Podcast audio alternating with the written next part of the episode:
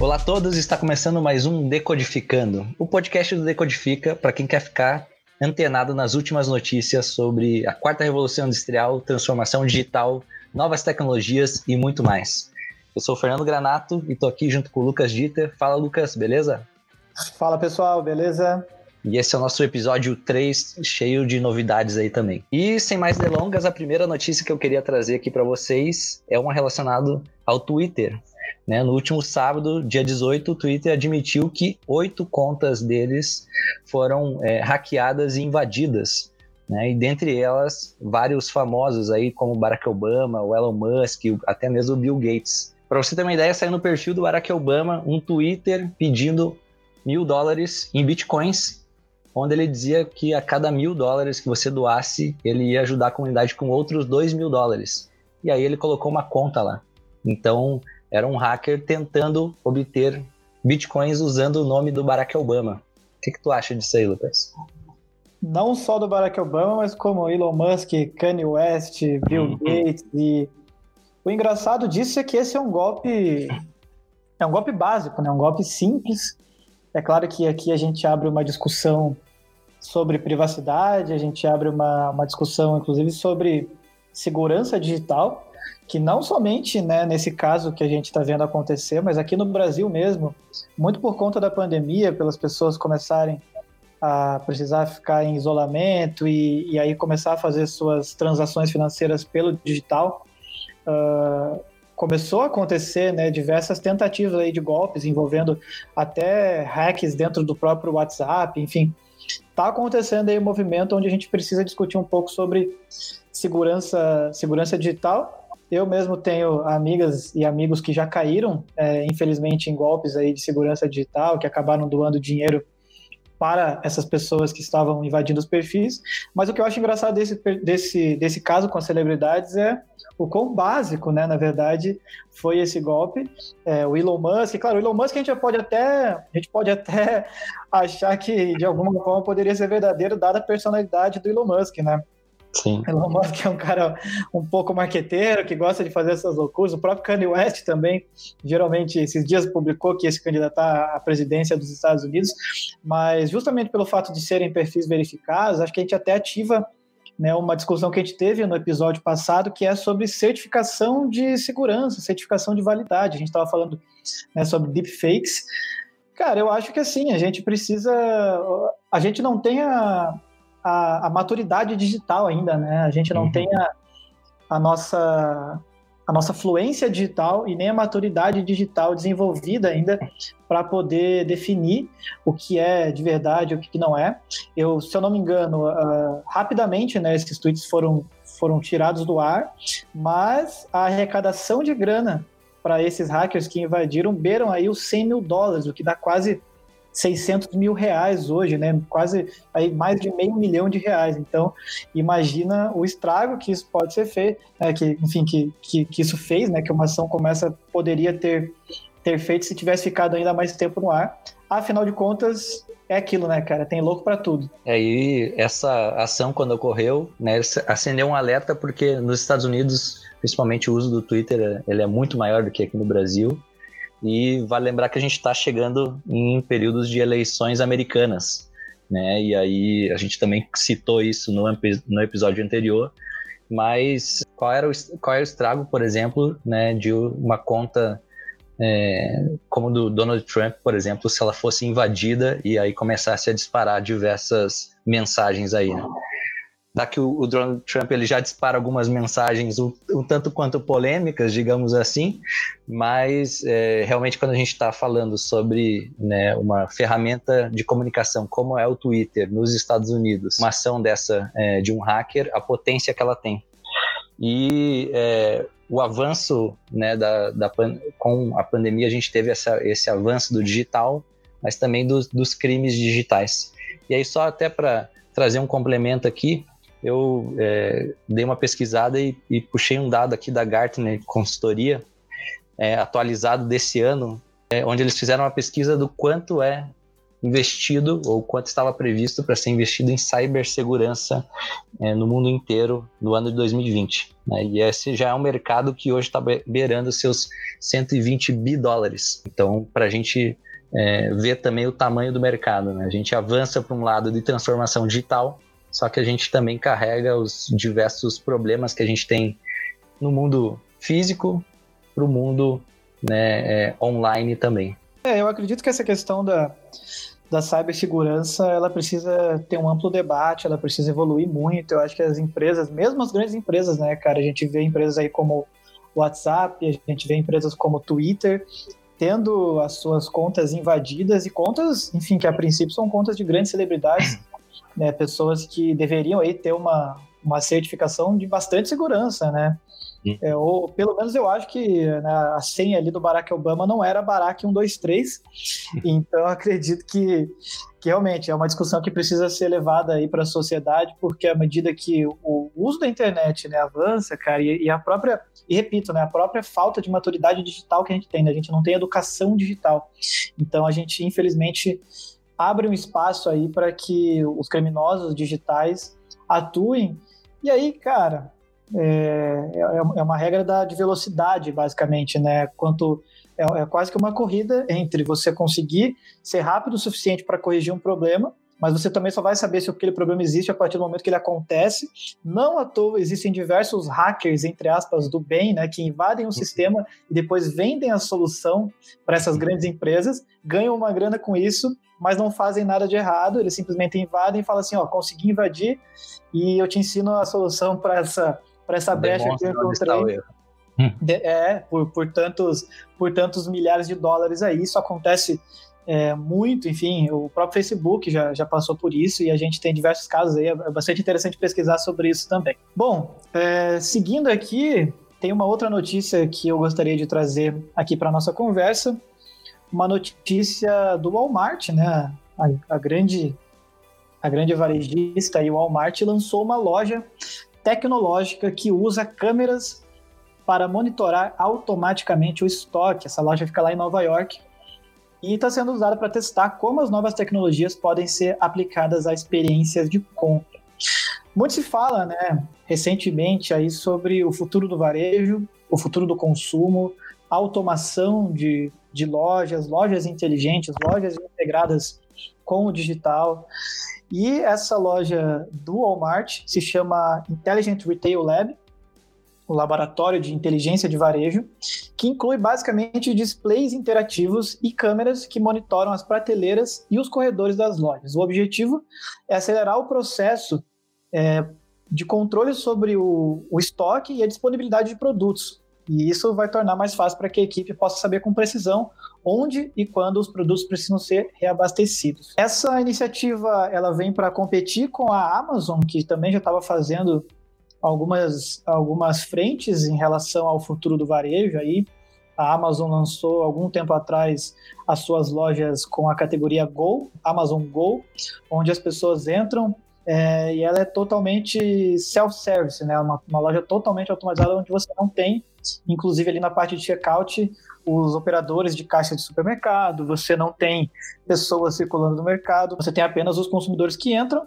A partir do momento que estão com seus celulares no bolso, por, geo, por geolocalização e pelo login é, do, do, seu próprio, da sua própria conta da Amazon sincronizada com seu cartão de crédito, tudo que for é, pego na loja pelas pessoas, elas entram na loja, pegam e saem. É muito estranho, né? Se você vê um vídeo, é estranhíssimo, assim, parece que a pessoa tá roubando. Acho que as pessoas não, ainda começam, devem se sentir um pouco mal em relação a isso.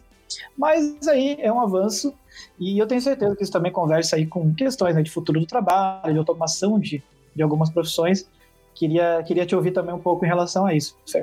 É, a gente percebe que a pandemia ela está sendo né, uma, uma oportunidade, eu diria até às vezes uma uma desculpa para algumas é, marcas conseguirem acelerar né, processos que elas já estavam querendo vir implementando já há algum tempo. Né?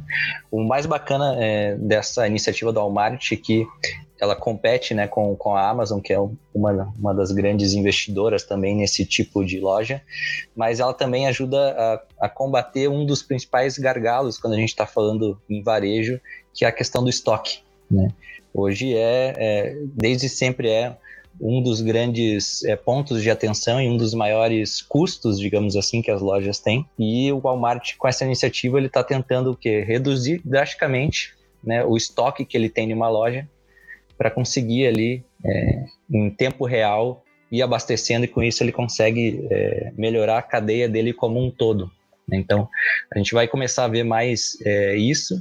Né? existem alguns debates, né, é, principalmente da, sobre a questão do desemprego aí, né, de muitas pessoas que trabalham nessas redes varejistas, nessas redes de supermercado, mas é aquela velha discussão né, de que quando a gente está implementando novas tecnologias, a gente tem sempre, por um lado, diversas oportunidades e, por outro, a gente vê uma série de pessoas, de fato, é, perdendo seus empregos, digamos assim.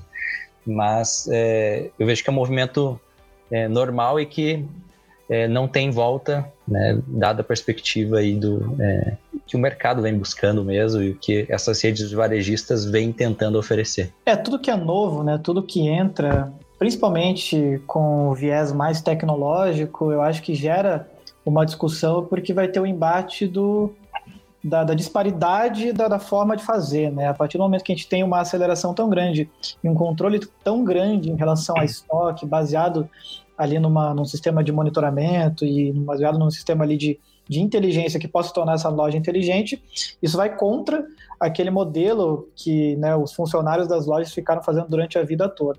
Então, naturalmente, acredito que vai ter um debate não somente é, em relação a, aos impactos dessa tecnologia no futuro do varejo, mas também um embate ético em relação à automação de empregos, em relação à, à própria segurança das pessoas, né? Como é que o Walmart pode assegurar que essas câmeras estão filmando apenas os produtos e não estão aí fazendo reconhecimento facial das pessoas? Enfim, acho que nesse momento, né, é legal a gente parar para prestar atenção nisso sobre como cada inovação, sobre como cada iniciativa diferente que surge abre-se diversos debates em torno disso, né? E a gente tem que ter essa maturidade, a gente tem que saber desenvolver essa maturidade digital de novo, repito e reforço esse tema, porque é a grande força de futuro que está movendo a gente para algum lugar. E claro que os grandes nomes, as grandes marcas, quem tem dinheiro vai acabar tomando essa frente, mas naturalmente isso vai começar a fazer parte do dia a dia das pessoas, porque a tecnologia tem uma característica de ser imparável. Uh, à medida que ela vai ficando mais eficiente, mais barata, mais acessível, não é, não é nem condizente com a postura de, de gestores dos negócios dizer não para ela e se fechar a ela, né? afinal de contas, ela otimiza os teus resultados, não somente resultados financeiros, mas resultados logísticos, como por exemplo esse que otimiza o controle de estoque. E falando especificamente sobre isso, é, reforça esse teu ponto, cara. É, acredito que dentro das lojas atualmente, né, eu já tive experiências aí de, de acompanhar alguns, algumas, algumas marcas de varejo e, e realmente, cara, no ponto de venda, quando falta produto, talvez seja o maior gargalo que faça com que o consumidor, inclusive, tenha uma experiência péssima com a sua marca e no momento onde a concorrência aumenta demais onde uma pandemia acelera, inclusive, infidelidade no consumo, né? onde você, o consumidor está mais aberto a experimentar coisas novas, ninguém quer ficar para trás e as, as, marcas elas precisam estar disponíveis, elas precisam cada vez mais entregar aquela experiência.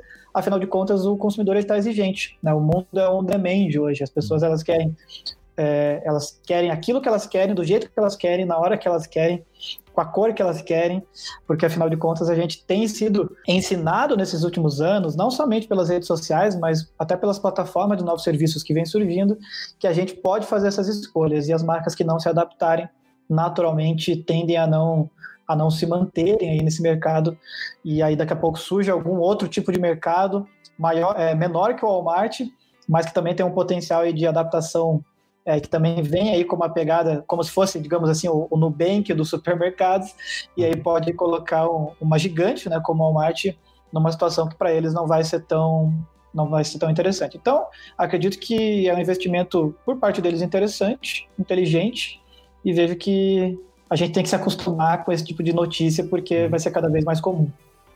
É, o, o mais né, louco de tudo isso é que o, algumas notícias como essa, quando a gente é, lê a primeira vez, a gente acaba ficando um pouco espantado, digamos assim.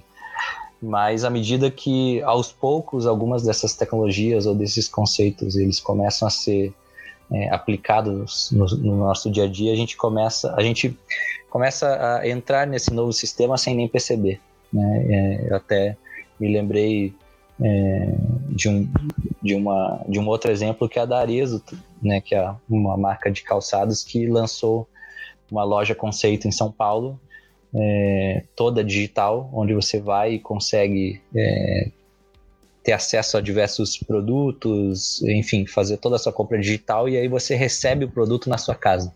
Né? Então é um, é um pouco diferente, mas bate nessa mesma tecla de é, eliminar o estoque da loja, te oferecer uma baita de uma experiência é, diferenciada e é, entregar o produto que você quer é, no conforto da sua casa.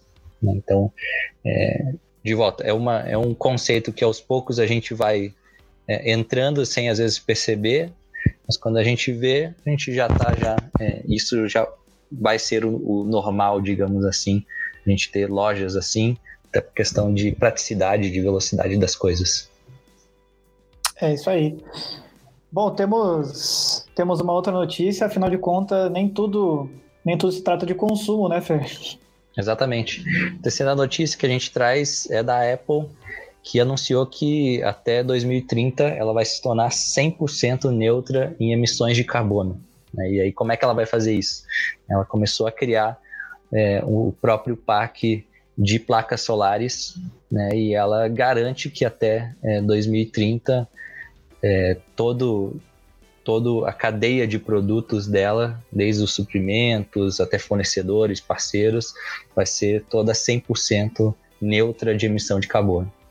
E isso vem em um período onde é, cada vez mais também a questão da sustentabilidade vem pegando, né? Não é de hoje que a gente é, escuta isso e eu não tenho dúvidas que vai aumentar ainda mais daqui para frente. Né? Acho que já, já citei aqui em outros momentos, mas é, se há 10, 15 anos atrás falar sobre sustentabilidade era algo muito distante, né? E é, decisões que foram tomadas por empresas há 10, 15 anos atrás estão sendo cobradas hoje. Não tenho dúvidas que algumas decisões que as empresas estão tomando hoje vão ser cobradas né, nos próximos 5, 10 anos. Então a Apple ela está é, né, até se antevendo, digamos, nesse sentido. Né, existem outras, outras redes é, varejistas e grandes marcas que até com é, por esse apelo do público pelo lado da sustentabilidade, por essa visão é, de ser mais independente, é, vem criando iniciativas muito parecidas com essa. Inclusive, é, eu li uma, uma outra notícia de uma rede varejista que talvez nem todos conheçam, mas é, uma, é a maior rede varejista é, do Amazonas, né, é brasileira, chamada Bemol, que está na mesma linha da Apple e está criando também um, um parque solar para atender todas as demandas, não só da empresa, mas segundo ela, é, o objetivo é começar a oferecer também para os seus clientes tudo isso. Então, com, com, isso, a gente começa a ter esse, esse lado sustentável. Né? Não basta a gente se preocupar com o desenvolvimento dos produtos, das novas, das novas tecnologias, se a gente também não olhar é, qual é o preço ou qual é o impacto que a gente está é, deixando e gerando com esses produtos. É, exatamente, cara. A minha dúvida é como a Apple vai fazer isso, né? Eu tenho essa, esse questionamento, porque afinal de contas, vou te confessar que eu acho que esse prazo é bastante apertado, né? 100% carbono neutro até 2030, a gente está falando de 10 anos, e apesar de ser um mundo que muda tão rápido, que a gente consegue encontrar soluções novas né, para problemas antigos de uma maneira muito mais rápida, creio que uma empresa do tamanho da Apple, né, com a capacidade de produção que tem, né, com a quantidade de produção que tem, é um prazo bastante apertado. É, inclusive, estava né, lendo sobre isso, a Apple já em 2019 falou, né, dentro de, uma, de, uma, de um dos seus comunicados, que todos os dispositivos fabricados pela empresa foram feitos já com materiais reciclados, né, e a, a, a Apple estima que a sua pegada de carbono tenha sido reduzida em 4,3 milhões de toneladas no último ano.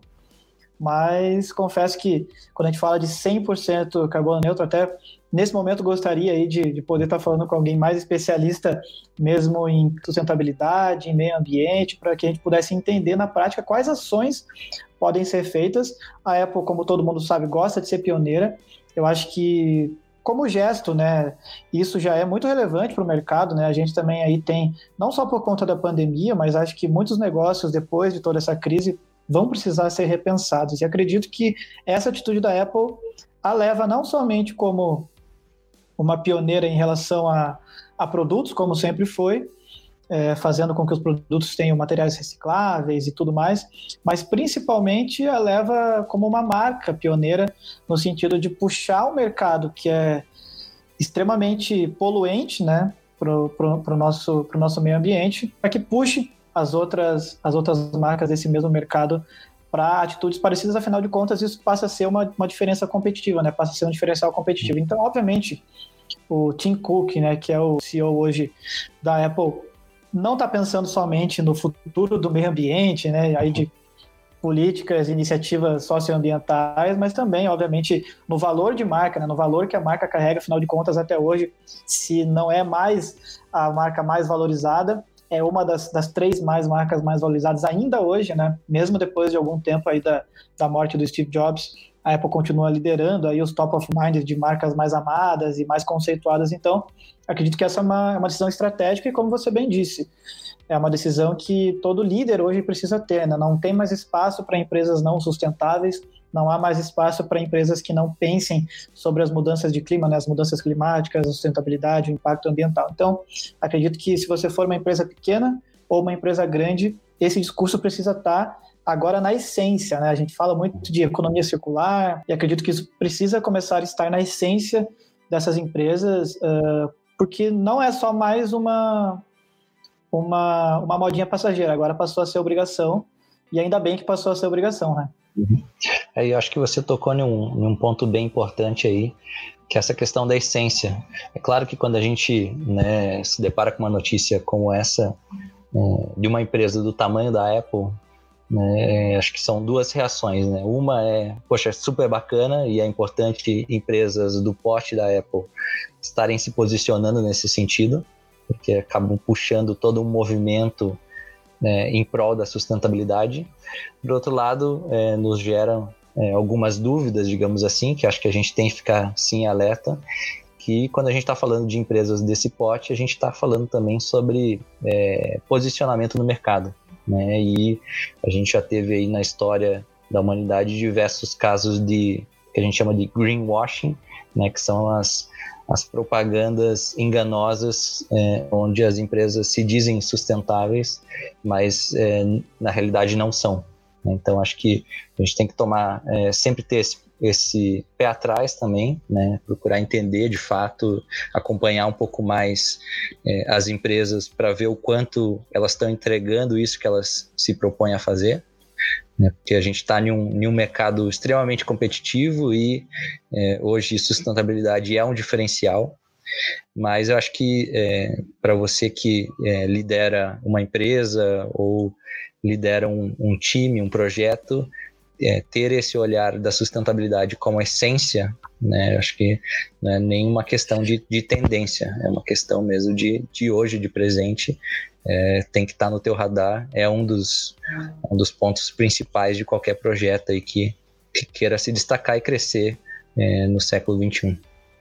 É, até porque nos próximos 10 anos está muito claro que não vai haver mais espaço para outro tipo de energia que não seja uma energia renovável, né, cara? Ah, eu acho que as matrizes energéticas elas precisam ser discutidas é, e para hoje, né? Não é para amanhã, não tem que fazer parte simplesmente do, do entre aspas setor de sustentabilidade que pode existir dentro de uma empresa.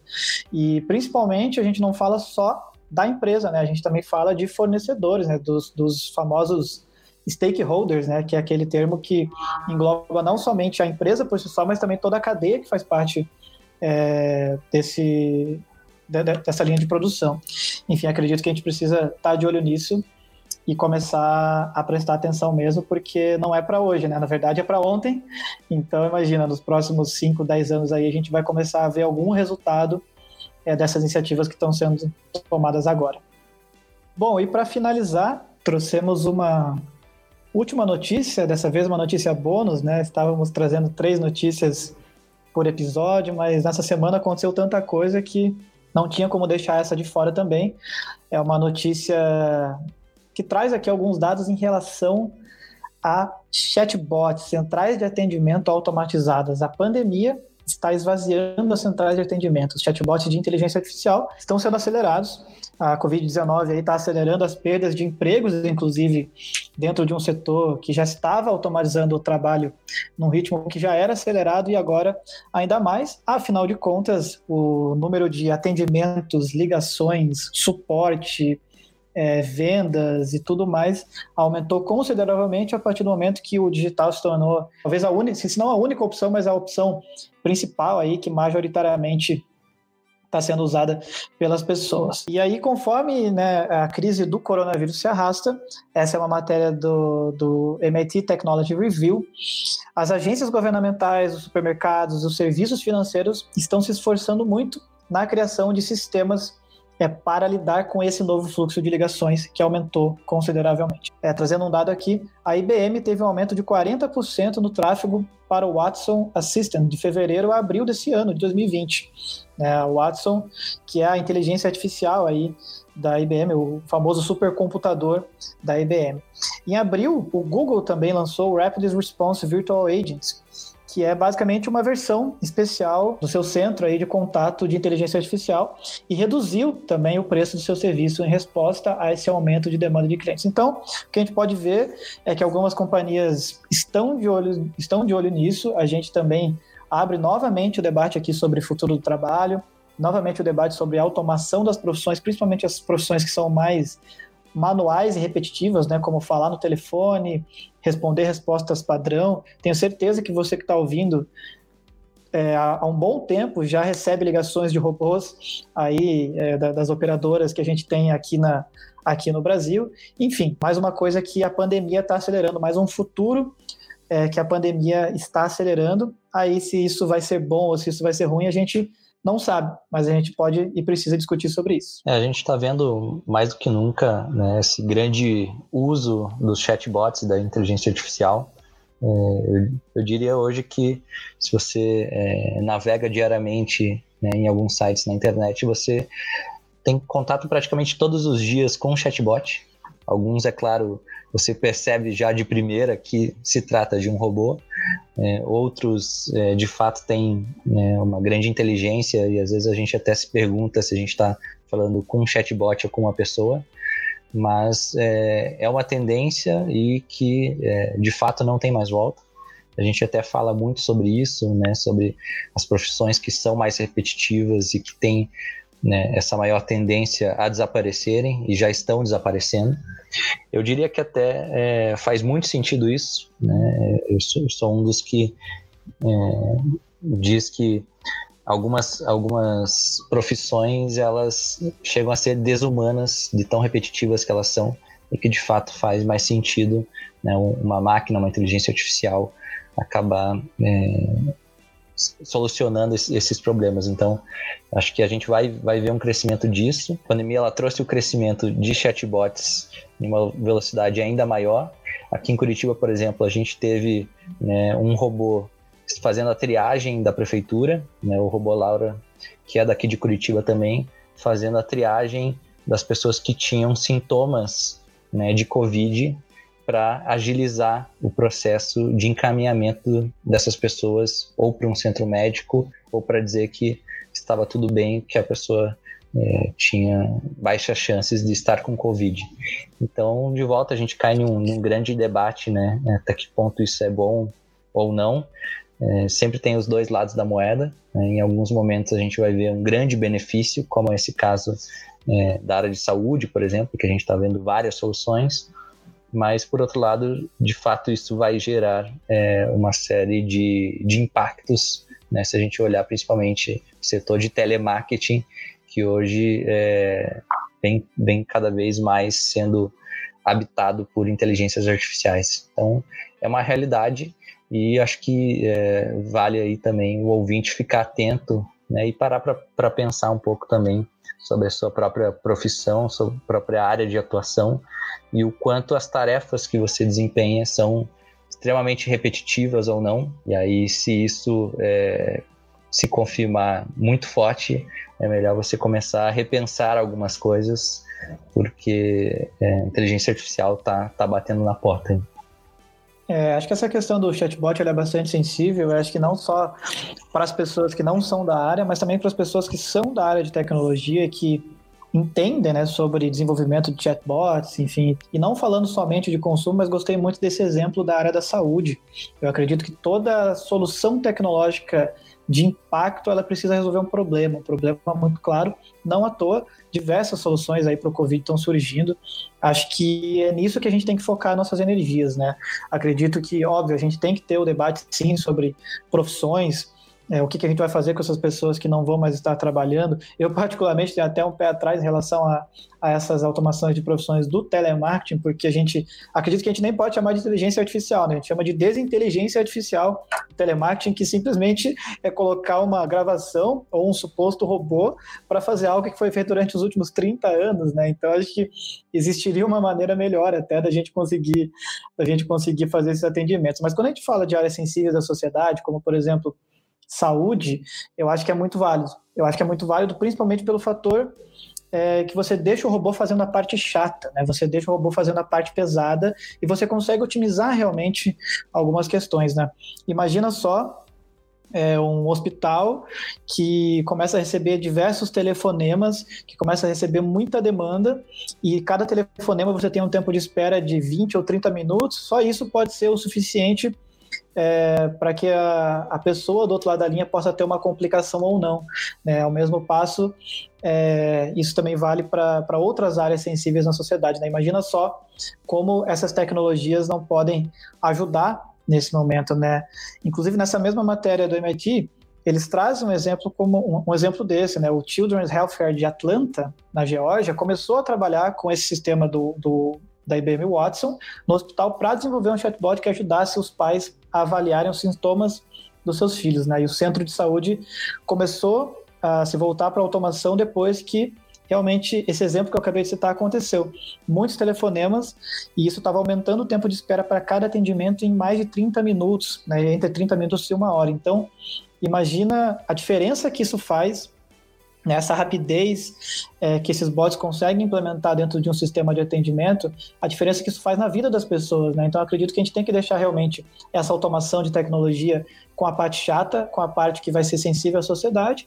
E aí, enfim, acho que acredito que os seres humanos eles têm capacidades cognitivas é, suficientes para serem suportados por esses robôs, né? para serem ajudados por esses robôs e não serem substituídos por eles. Pelo menos é nisso que eu acredito.